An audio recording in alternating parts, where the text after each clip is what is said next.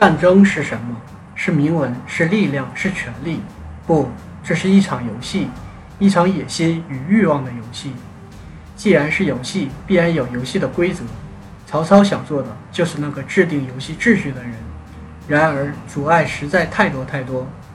人间界的守护者夫子和他的树下学院，不知踪迹的太古魔道姜子牙，最强帝国和他的统治者。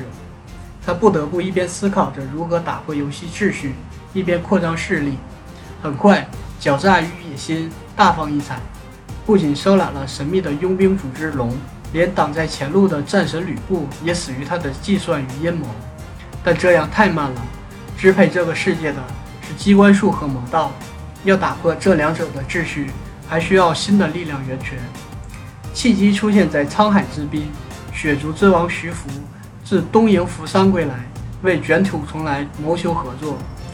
若曹操愿提供战俘建立血族大军，他将助其统一三分之地。曹操却表示自己想成为血族。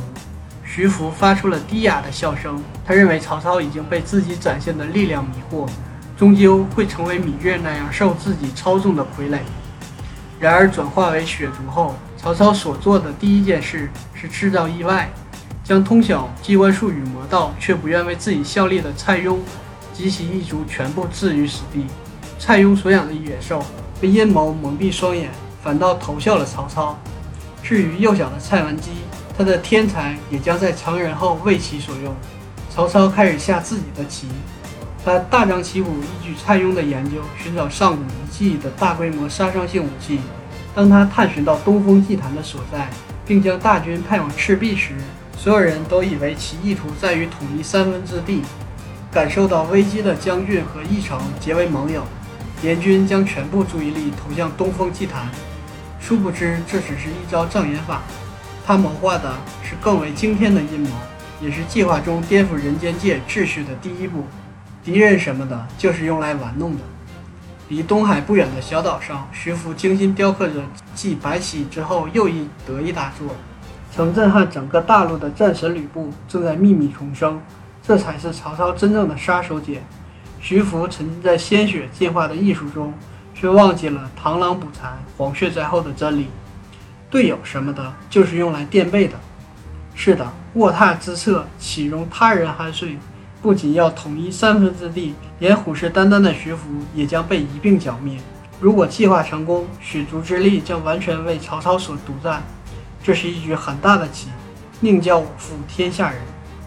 历史上的曹操，曹操字孟德，东汉末年的第一号豪杰，出身官宦世家，但其父是大宦官曹腾的养子，难免有凭借宦官上位之机。比起汉末的清流来，身份上有些不清不白。但是曹操有才华，有魄力，治兵治国都有一套，在东汉汉末的大乱中招揽人才，稳扎稳打。早早就把汉献帝拢在自己的辖区，挟天子以令诸侯，逐步扫平北方群雄，三分天下，曹魏握有其半。曹操还是一个传世的文学巨匠，领袖建安文学群体，《观沧海》《短歌行》《龟虽寿》等名篇。仁义，多么奢侈！你对我的价值，决定我对你的估值。别低估了霸道的力量，忠诚，美妙的谎言，